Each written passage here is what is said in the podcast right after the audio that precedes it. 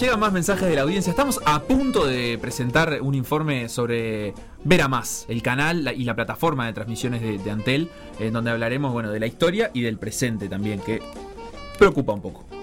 ¿Te preocupa? A mí y a distintos actores, eh, tanto colegas como fuente laboral, como actores políticos que, tienen cierta preocupación porque los objetivos que se trazaron en cierto punto eh, podrían verse modificados. Bien, Facu, te, complemento algunos mensajes que quedan. Que a gente lita dice: hay que plotear las butacas. No está mal, hay que ver qué estadios tienen butacas. Te iba a decir, lo que hay que plotear son las butacas, literalmente, ¿me explico? Sí. O sea, en donde hay banco de cemento, plotear una foto de ah. butaca con, con, perspectiva para que parezca que hay una butaca, que en realidad no hay. ¿Te acordás que en una época, creo que el Rayo Vallecano estaba remodelando su estadio y en la, en la tribuna de atrás del arco había puesto como un, un ploteo gigante, una gigantografía que eh, dibujaba, que mostraba la, la tribuna, digamos, que iba a ver ahí como y la verdad que no quedaba tan mal. se, la, se, han ingeniado. Hay otra gente que ya le tira, le tira picante a los equipos rivales. Dice, hay equipos que están chochos de poner cartones porque no llenan una tribuna. Eso dice el casque que... Como no menciona a nadie, lo leemos porque no incita a la violencia. Bueno, mucho bromea Adusto también, que actualmente tiene más hinchas torque que contagios, que casos de COVID activos. Lindo para meter una canción de hinchada eso. Precioso, precioso. La última que quiero decir y que quiero reafirmar antes de que se metan con lo de Vera es cómo me gusta para explotar el espectador. ¿Mm?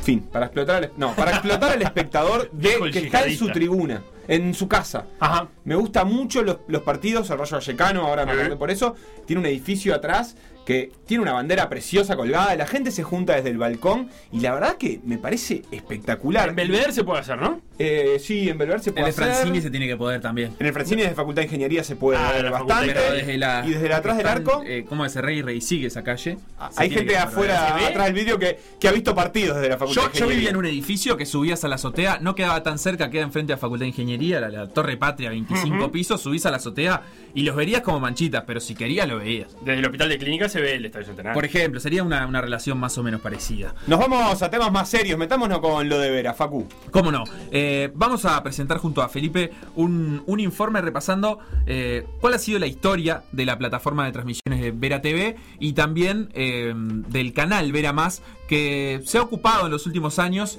de comprar derechos de transmisión de varios eventos deportivos y generar producciones propias para transmitirlo para todo Uruguay gratuito o, de forma gratuita para todo aquel que pague un servicio de, internet o que tenga acceso a una red de internet. En este informe van a estar consultadas las voces de Gustavo Gómez, que estuvo hablando hoy más temprano en intercambio, de Carolina Cose, con quien tuvimos contacto telefónico eh, en, hace un rato en, producción y, vamos a, utilizar algunas de las cosas que nos decía Carolina. Y además, Felipe.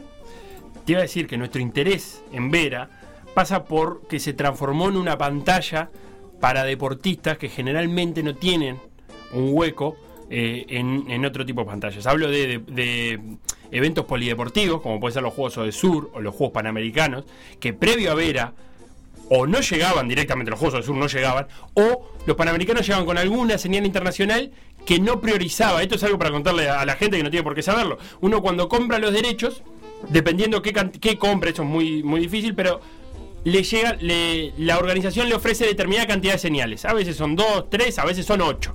Y uno de esas señales que recibe elige qué poner al aire. Entonces, al ser una transmisión uruguaya en los Panamericanos, en la que hemos trabajado con Facundo, si por ejemplo de, las, una de las señales era la semifinal de surf, donde estaba eh, Schweizer, por ejemplo, Vera elegía eso, pasar a Schweizer. Quizás estaba definiendo en atletismo eh, el salto alto.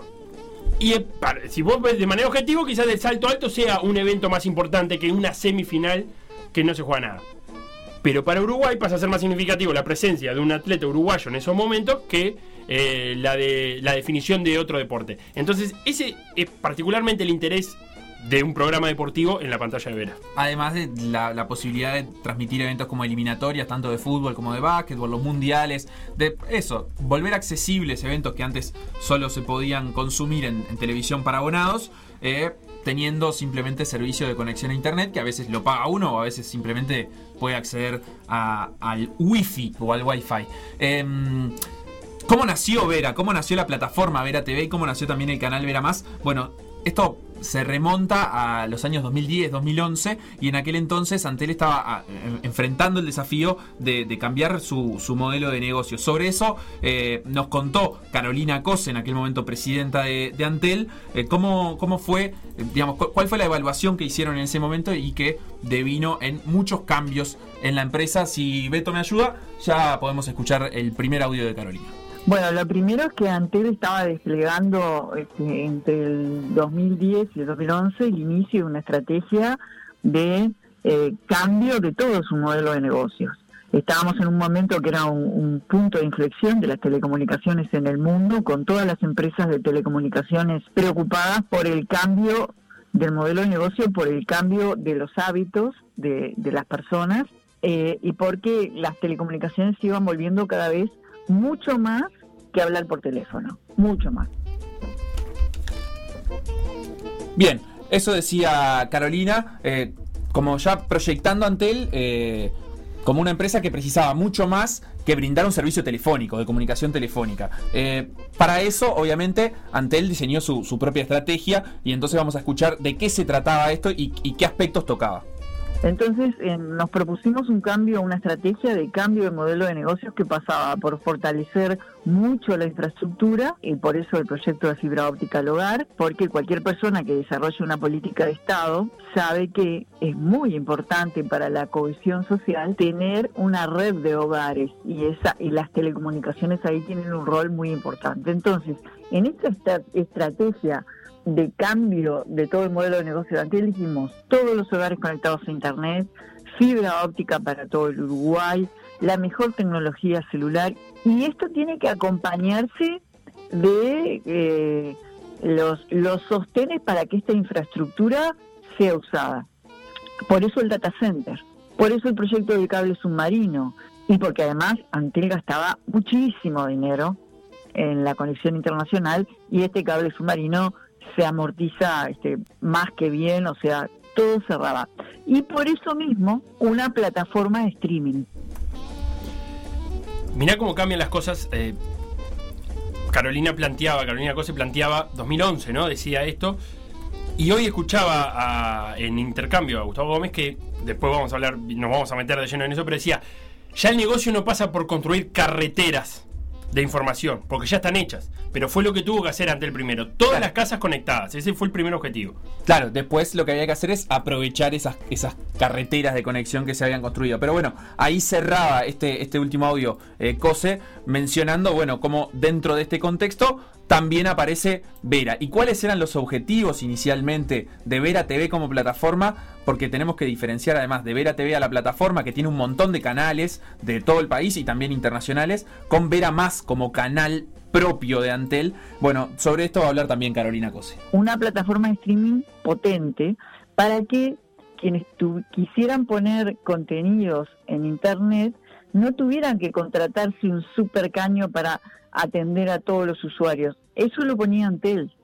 Esa es la gracia de tener una plataforma de streaming. Y eso fue Vera TV. También Antel tiene que tener su canal para que sea un testigo de las cosas que se pueden hacer. Y por eso se armó Vera Más, que era, es el canal de Antel. Así nació Vera Más, que tuvo su trayectoria de casi 10 años, eh, un poquitito menos, en los que fue como agrandando sus posibilidades. En términos técnicos, en términos operativos, eh, pasó de ser una plataforma de retransmisión de canales a tener contenidos propios, a tener transmisiones en vivo propias, eh, con mayores recursos técnicos, llegando a transmitir los mundiales de fútbol, el mundial de básquetbol el año pasado, Juegos Panamericanos, bueno, estas competencias que ya mencionaba Felipe, algunas de ellas que como veremos después seguirán siendo transmitidas porque ya hay compromisos eh, firmados. Pero ahora, a partir del primero de marzo, el gobierno cambió, eh, la línea política de ese gobierno es otra, además de ciertos bueno, desavenencias que hubo en, principio con el primer presidente elegido para, para Antel, pero la la línea política de, las nuevas autoridades no parece ser la misma, por lo menos en cuanto a la consideración o, a cuán importante consideran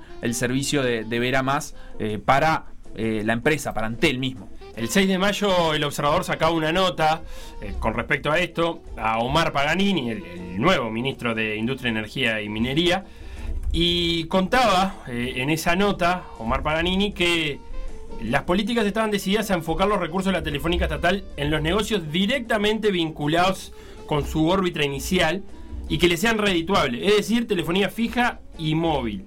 Y la idea que analizaba el Ministerio de Industria, según consigna el, observador, era que la plataforma Vera salga de la órbita de Antel. Incluso en esa nota del 6 de mayo, pasaron muchas cosas en el medio, pero en esa nota se empezó a especular con Televisión Nacional. ¿Qué pasará a órbita de Televisión Nacional?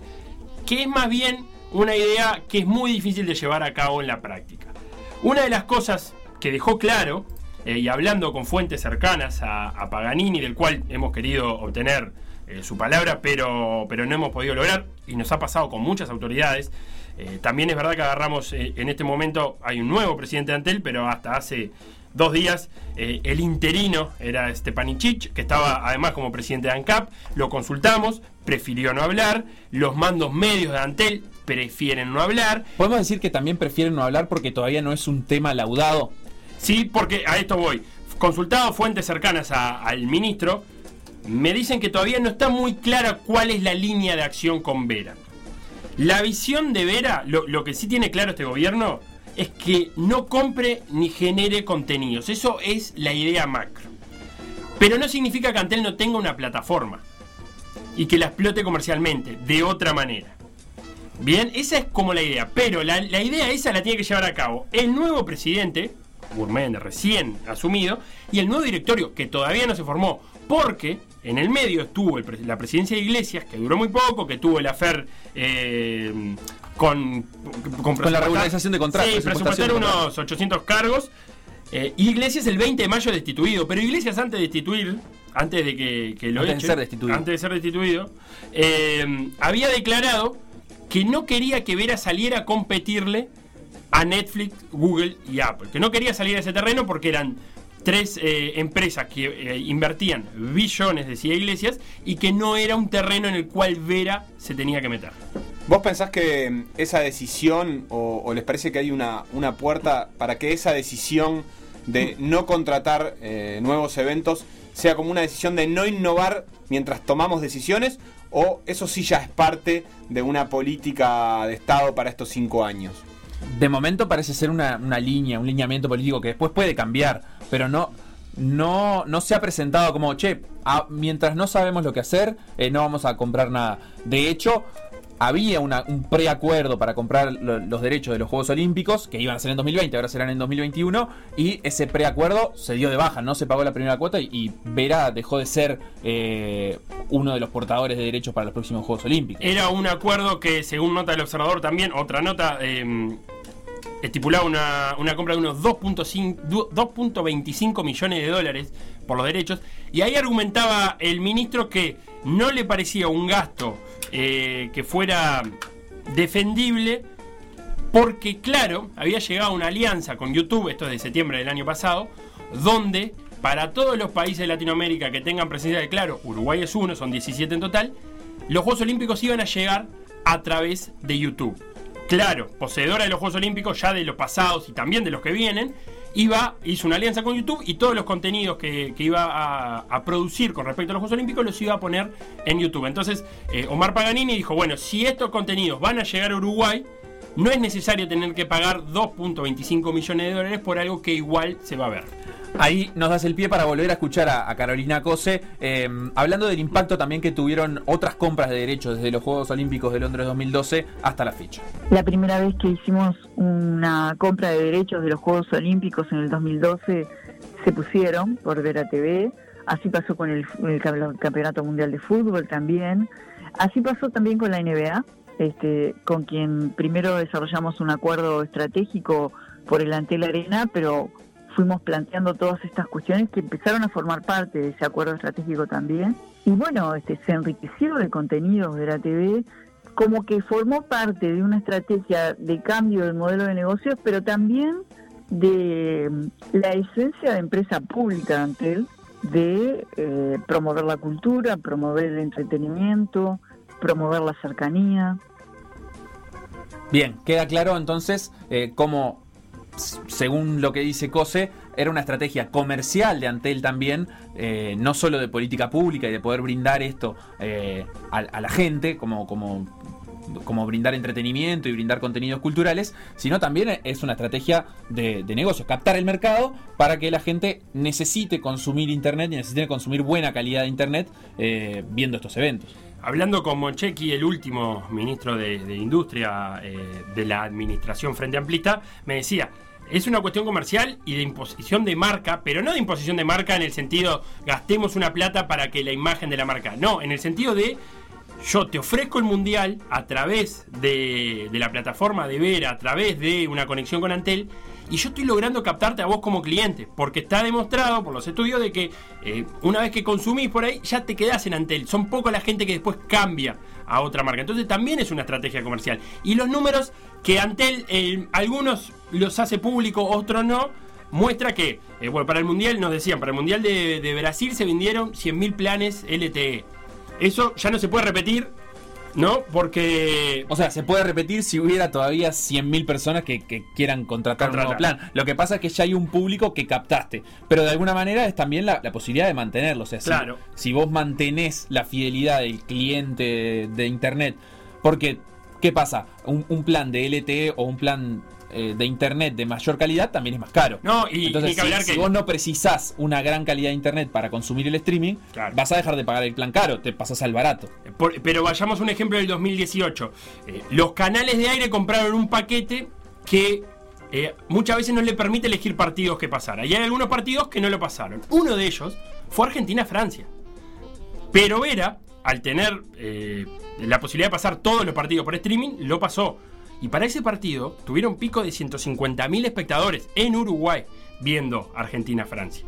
Entonces los números de conexión y de consumo de datos y de planes que se venden para eventos eh, como son los mundiales es alto. O sea que el negocio abarca mucho más que la compra de contenido eh, y la inversión para, para poder transmitirlo con la conformación de un equipo periodístico, etcétera. ¿Qué pasa actualmente? Se van a seguir transmitiendo los eventos para los que ya hay contratos firmados y el primero de ellos ha sido la Liga ACB de Básquetbol de España, eh, que tiene un partido transmitiéndose en este momento, por ejemplo. Arrancó con tres partidos ayer, tres partidos hoy. Eh, esta fase final que se armó de forma especial, en- es un torneo prácticamente de duración de una semana y media, donde hay partidos todos los días y Vera está transmitiendo todos esos partidos. Pero, ¿qué hubo también en el medio? Eh, ciertas discrepancias o, o- o, digamos, como hecho curioso, que este evento no fue promocionado por Antel ni por Vera en sus plataformas oficiales y de alguna manera sugirieron a sus trabajadores que tampoco eh, lo promocionaran por su cuenta, pese a que eso en las últimas horas desde ayer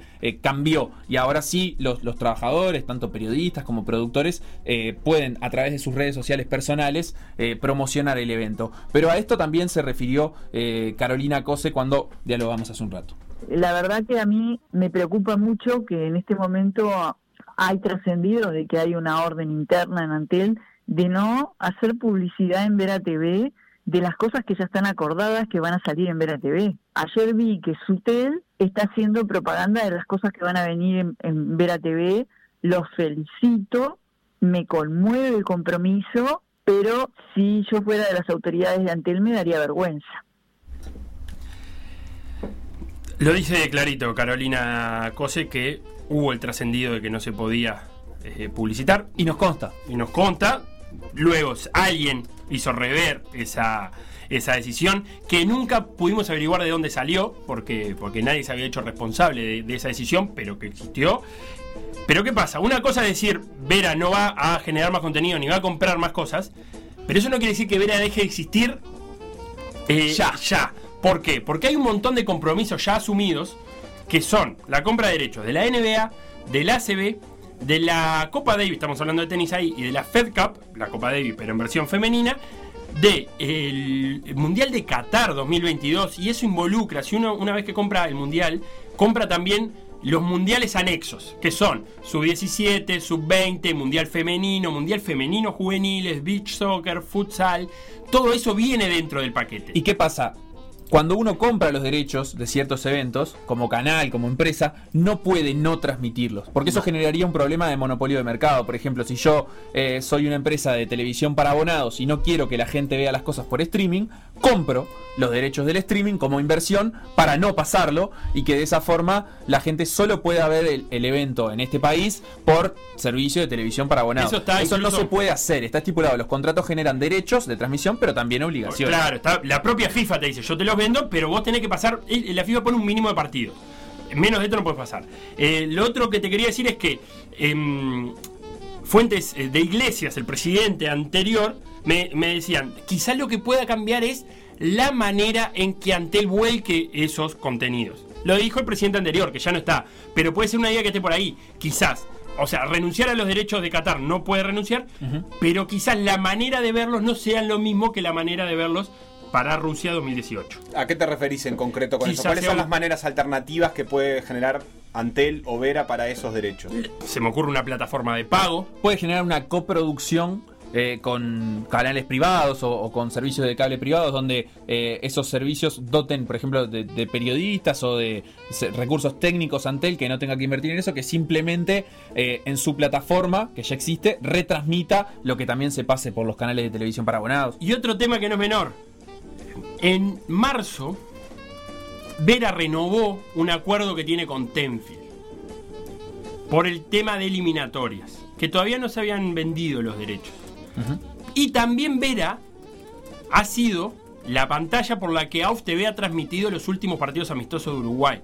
O sea que cualquier decisión que implique a Vera también va a tener una implicancia tanto en Tenfield por temas de eliminatoria como en AUF TV por tema de derechos de la selección que los tiene la propia AUF. Claro, hay muchos actores ahí interactuando. Eh, un poquito lo, lo que se- digamos, el escenario que se puede visualizar es que la plataforma Vera TV no parece que vaya a dejar de existir. Para empezar, porque brinda un servicio de streaming de un montón de canales del interior del país, de los principales canales eh, públicos de, Montevideo, eh, de canales internacionales también, y eso no tiene costo para Antel, eh, o no tiene un gran costo para Antel. Lo que sí parece que tiende a, decrecer en nivel o cantidad de producción es el canal Vera Más y bueno, y todas estas, eh, todo este tipo de eventos deportivos para los que se pagan los derechos y que veníamos mencionando. Eh, vos mencionabas hace un rato lo que, lo que decía el ex eh, presidente de Antel con respecto a que Antel no es Netflix, Vera no es Netflix y en realidad confrontando un poquito con esa visión, eh, Carolina Cose tuvo algo que decir. se quiere confundir a la población diciendo Antel no está en condiciones de producir contenido porque no es Netflix.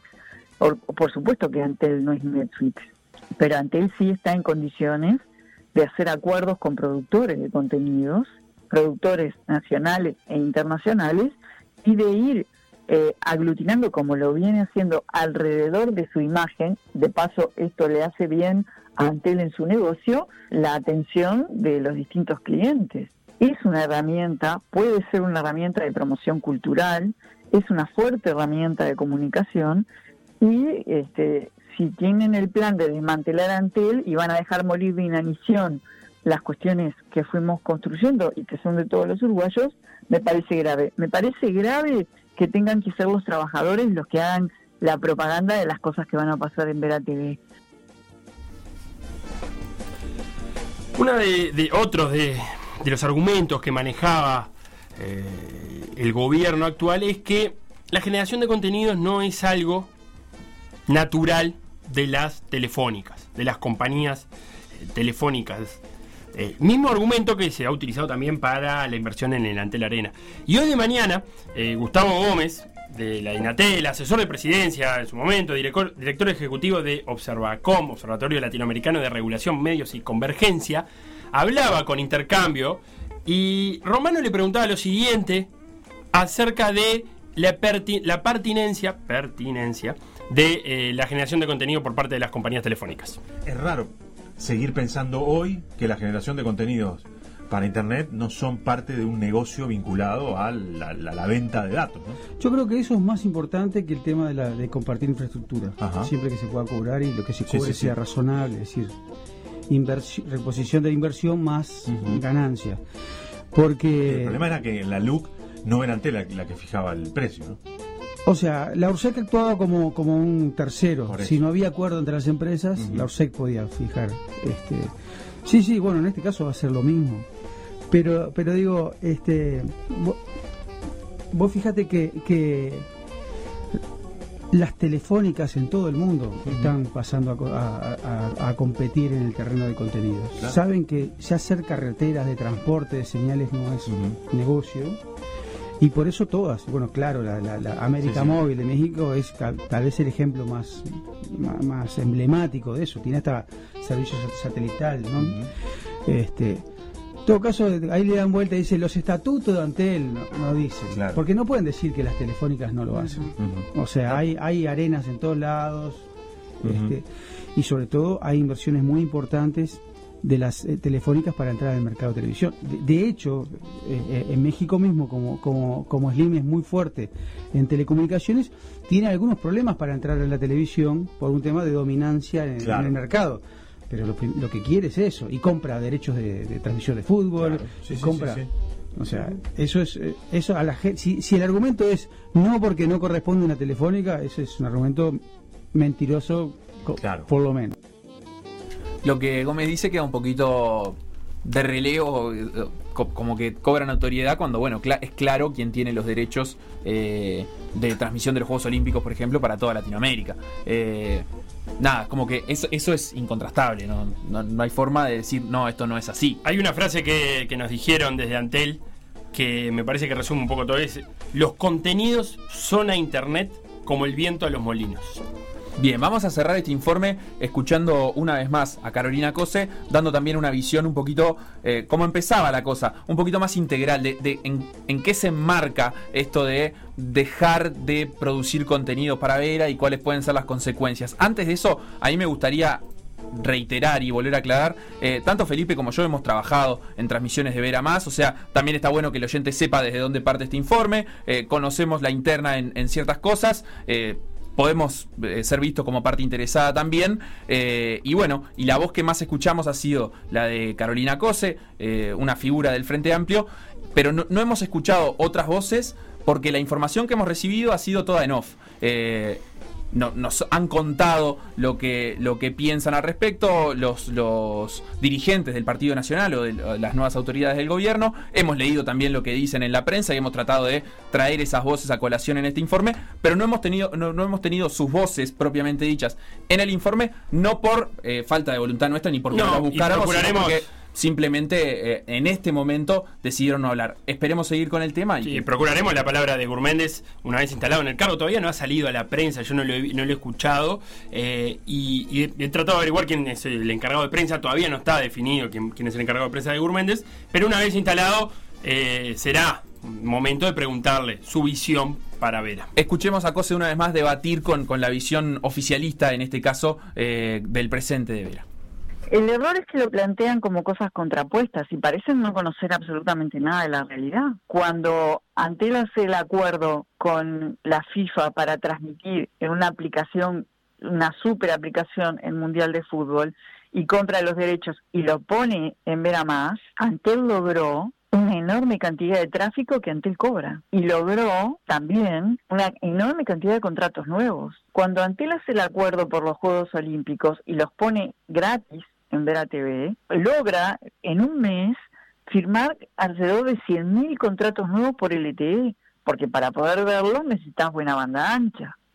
Entonces, el pensar que monetizar algo es poner un canal y cobrar por el acceso es una visión bastante antigua. Eh, esta plataforma está monetizando porque todo Antel, jugando al mismo tiempo en todas las canchas, está logrando lo que para las empresas de telecomunicaciones en el mundo es dificilísimo, que es mantener o hacer crecer la facturación. Entonces, empezar a ver cada rubro, cada producto de Antel como un hilo aislado, es no entender cómo funcionan las telecomunicaciones y es en realidad, espero que no sea el pretexto para desmantelarla. Porque la gracia de todo lo que se desplegó ante él es que no es una sola cosa. Antel no es ver la TV, ni es la fibra óptica, ni es el Antel Arena, ni es el data center. Antel es todo eso jugando al mismo tiempo. Si no tuviéramos esta solidez como empresa, no podríamos tener la red que tenemos que permitió que se continuara la educación en la pandemia, que permitió que se pudiera teletrabajar, que permitió que se pudiera empezar a pensar en serio en hacer telemedicina. Separar por rubro sin tener una visión integral, la verdad que nos va a llevar a cometer errores grandes.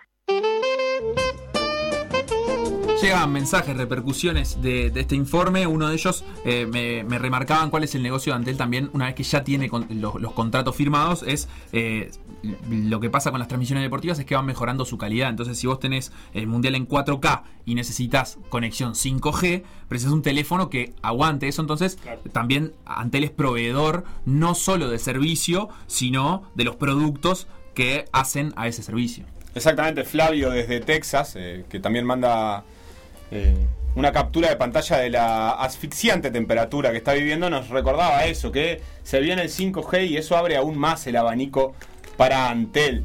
Hay otra gente, Adriana, decía que con estas nuevas políticas con respecto a Antel son pésimas para todos los que no tenemos posibilidades de tener servicio de cable. Y gracias a Antel podemos ver todos estos contenidos y más programas de calidad que en lugares de Uruguay antes no llegaban. Este, remarcando, es cierto, el, el acceso que eh, a, lugares que no tienen cable, que, son bastantes en Uruguay. Uno piensa ahí desde Montevideo y quizás le parezca que, no son tantos. Que esos lugares tienen la llegada de una empresa de televisión para abonados. Y algunos ninguno. de dos. No, por las, televisiones satelitales llegan a todos lados. Algunas, algunas tienen televisión satelital, pero hay algunas que, ni siquiera eso. También la, la, televisión satelital puede ir a donde quieras. Claro, pero si ya tenés el internet, te ahorras obviamente el pago extra. De todas maneras, lo de la televisión satelital es algo que ha sido también de un fuerte debate durante todo el periodo anterior y que no está saldado del todo. DirecTV encontró ahí un huequito para meter el producto un poco más, pero la penetración de, esa propuesta también está para ver. Gustavo Gómez, que está hoy de mañana en intercambio y a quien escuchamos en este informe, es eh, una de las voces que siempre ha llamado la, atención sobre esto. Él fue uno de los redactores de la ley de servicios audiovisuales, eh, la ley de medios en su momento. Eh, y, y, bueno, y ahora además está en Observacom, que, es el, el, Observatorio Latinoamericano de Regulación y, Medios y Convergencia. Entonces también eh, tiene visiones al respecto de, de, cómo se posicionan las empresas privadas y el posicionamiento también, la importancia del posicionamiento de las empresas públicas en este contexto. Los carpinteros ciclistas este, que nos saludan dice hay que decir las cosas como son. Este gobierno quiere sacarle participación a Antel porque compite con las empresas de ellos y también... Hoy empezamos eh, el programa con el Tour de France del 2013 de fondo. Para miércoles. Para decirle a los ciclistas carpinteros. No sé, como da. Ah, yo prendí la tele y estaba eso. ¿Qué vamos a ah. hacer? También alguien que dice, ¿será casualidad que Urméndez, el nuevo director de Antel, haya trabajado para Slim, el dueño de Claro? Urméndez aparte fue presidente de Antel ya, en 2002. 2002-2004, en el gobierno de Jorge Valle, este, fue presidente de Antel. Es del riñón de Jorge Valle. Este, es cierto que hay cosas ahí que se entretejen y que tampoco necesariamente significan nada. El oyente lo pregunta con un poco de picardía, si será casualidad, evidentemente. Vamos a pensar que tiene experiencia en, en empresa telefónica. Es que puede ser casualidad o puede no ser. ¿Algún mensaje más que llega? Gran informe, muchachos.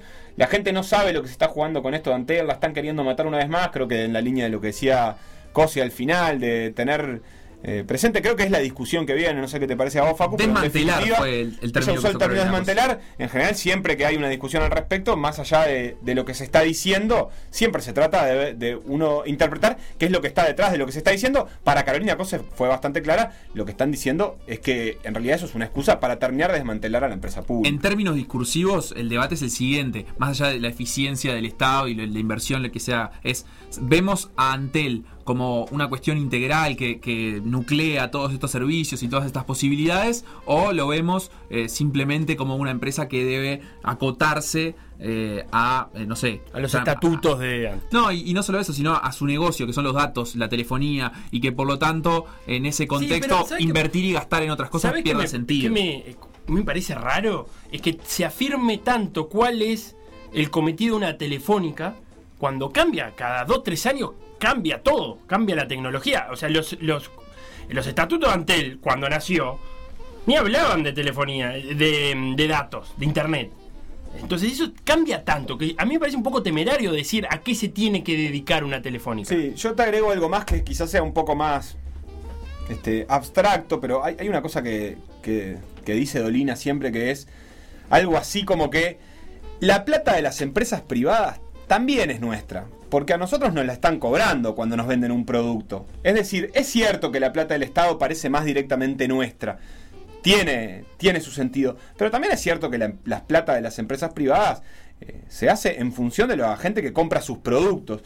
Por lo tanto, hay un poco, no sé si de mala intención o, o simplemente de, de confusión, pero no se le reclama a Claro. Vos decías hoy.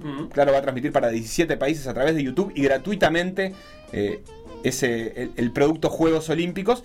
Y en definitiva, Claro, lo va a transmitir gratuitamente por YouTube, pero por algún lado va a recuperar la plata que va a gastar o que ya gastó en esos derechos para 17 países. La va a recuperar a través de los contratos que va a vender a los que tenemos eh, telefonía celular. Así es. Lo que pasó en por decir algo, revivirlo en pda.uy o buscar los podcasts en SoundCloud, Mixcloud o Spotify.